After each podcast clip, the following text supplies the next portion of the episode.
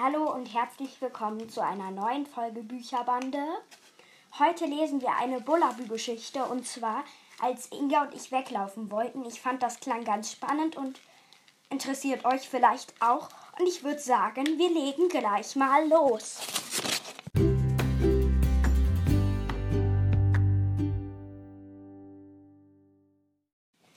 Als Inga und ich weglaufen wollten. Ich finde, mit keinem lässt es sich so gut spielen wie mit Inga. Wir haben viele so tun als ob Spiele, die nur wir beide kennen. Manchmal spielen wir, dass wir zwei Frauen sind, die sich gegenseitig besuchen. Dann heißt Inga Frau Bengtsson und ich Frau Larsson. Inga sieht sehr vornehm aus, wenn sie Frau Bengtsson ist. Und sie spricht auch so vornehm. Ich spreche auch vornehm, wenn ich Frau Larsson bin. Manchmal tun wir, als ob Frau Bengtsson und Frau Larsson sich erzünnt haben. Und dann sagt Inga, gehen Sie bloß nach Hause mit Ihren ungezogenen Kindern, Frau Larsson. Das sind meine Puppen, die sie ungezogene Kinder nennt. Und dann sage ich, ich finde, Ihre Kinder sind ungezogen, Frau Bengtsson. Gleich danach sind wir gute Freunde und spielen, als ob wir in Geschäfte gehen und Seide und Samt und Bonbons kaufen. Das Geld, mit dem wir bezahlen, ist kein richtiges Geld. Wir haben es selber oben bei Großvater gemacht. Wir haben Angst, Lasse und die anderen könnten hören, dass wir so tun, als ob wir feine Damen wären, denn dann lachen sie nur über uns. Dass Großvater es hört, schadet nichts, denn er tut auch manchmal, als ob er etwas wäre, was er gar nicht ist. Bei ihm können wir ruhig etwas für unser Spielgeld kaufen. Bei Regenwetter sitzen Inga und ich oft bei Großvater und lesen ihm aus der Zeitung vor. Als Großvater klein war, starben seine Eltern und er kam zu fremden Menschen, die gar nicht gut zu ihm waren. Er musste viel arbeiten, obwohl er so klein war, und er bekam so viel Prügel und so wenig zu essen, dass er schließlich das Ganze satt hatte und davonlief. Und er lebte so viele Abenteuer, dass man es fast nicht glauben kann, bis er schließlich zu netten Menschen kam, bei denen er bleiben konnte. An einem Regentag als Inga und ich bei Großvater saßen und ihm die Zeitung vorgelesen hatten, sagte Inga, Großvater, erzähl von damals, als du weggelaufen bist. Ach, ach, sagte Großvater, das habt ihr doch schon so oft gehört. Aber wir lagen ihm so lange in den Ohren, bis er uns wieder davon erzählte. Als er fertig war, sagte Inga, es muss lustig sein, wegzulaufen. Ich möchte auch mal weglaufen. Aber dann musst du doch erst böse Menschen haben, von denen du wegläufst, sagte ich. Das ist nicht nötig, sagte Inga. Man kann ja auch so weglaufen, bloß ein kleines bisschen und dann bald wieder zurückkommen. Oh ja, das machen wir, sagte ich, aber nicht sehr weit. Was meinst du, Großvater? fragte Inga. Findest du, dass wir es tun sollten? Und Großvater sagte, wir könnten es ja tun, bloß ein bisschen. Und da beschlossen wir wegzulaufen.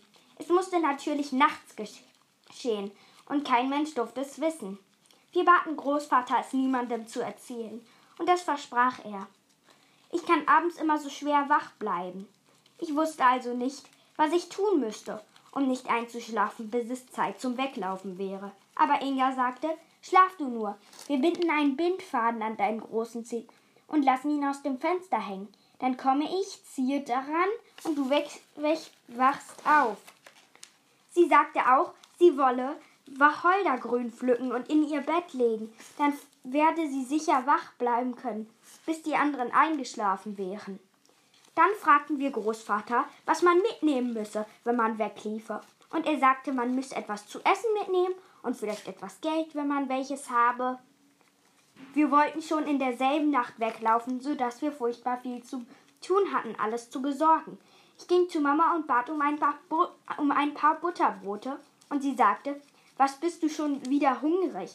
Wir haben doch eben erst Abendbrot gegessen. Ich konnte ihr ja nicht erzählen, wofür ich die Butterbrote brauchte, und deshalb sagte ich gar nichts. Dann nahm ich ein paar Kronen von, meinen, von meinem Rübengeld und legte sie unter das Kopfkissen. Dann holte ich einen langen Bindfaden, den ich um den großen Zeh binden wollte. Abends spielten wir alle Brennball und als es Schlafenzeit war, blinzelten Inge und ich uns zu und flüsterten um halb elf. Ich drückte Mama und Papa heftig, als ich gute Nacht sagte, denn ich dachte, jetzt würde ich sie wohl lange Zeit nicht sehen. Und als Mama zu mir sagte, morgen wollen wir Johannisbeeren pflücken, tat sie mir furchtbar leid, weil sie morgen gar kein kleines Mädchen mehr haben würde. Dann ging ich in mein Zimmer, band den Bindfaden um den großen Zeh, ließ das andere Ende aus dem Fenster fallen und dann ging ich zu Bett und dachte, jetzt müß, müsste ich mich beeilen, etwas zu schlafen, damit ich nicht allzu müde wäre, wenn es losging. Sonst schlafe ich immer ein, sobald ich den Kopf auf das Kissen gelegt habe. Aber an diesem Abend konnte ich gar nicht einschlafen. Ich strengte mich ordentlich an, aber immer, wenn ich mich bewegte, spannte sich der Bindfaden am großen Zeh. Und dann dachte ich daran, was Mama sagen würde, wenn sie am nächsten Tag in morgens in mein Zimmer kam und merkte, dass mein Bett leer war. Sie tat mir so leid, dass ich weinen musste. Ich weinte lange, lange. Plötzlich erwachte ich. Ich hatte so ein komisches Gefühl im großen Zeh. Zuerst konnte ich gar nicht begreifen, was los war, aber dann fiel es mir ein. Da zog ein, einer an dem Bindfaden. Ja, Inga, ich komme, rief ich, sprang aus dem Bett und stürzte ans Fenster. Und da war es helliger Tag.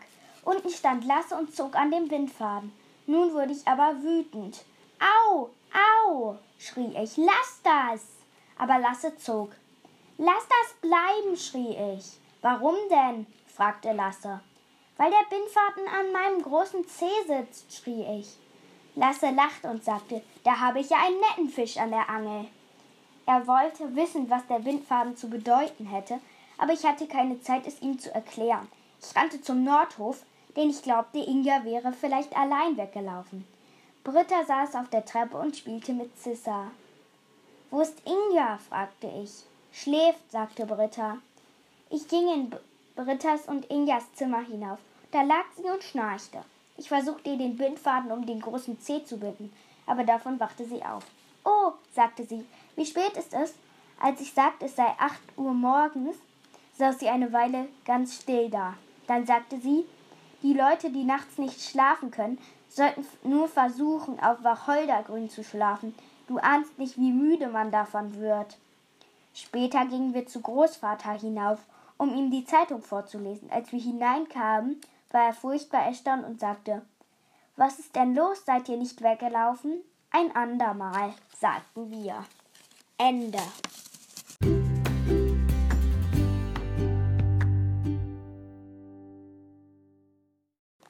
Ich hoffe, euch hat die zweite Folge von Bullabü gefallen. Auf jeden Fall, ich fand es sehr toll vorzulesen und fand es auch ganz spannend. Das war eine ganz schöne Überraschung am Ende, als die Inga und die Lisa gar nicht weggelaufen sind. Ja, es hat mich auch wirklich ganz, ganz schön überrascht. Ja, denn ich dachte, die laufen dann weg. Dann wäre das aber schon ein bisschen lang gewesen, diese Geschichte. Ja, auf jeden Fall. Bis zur nächsten Bullabü oder normalen Bücherbandfolge. Da hören wir uns ja wieder.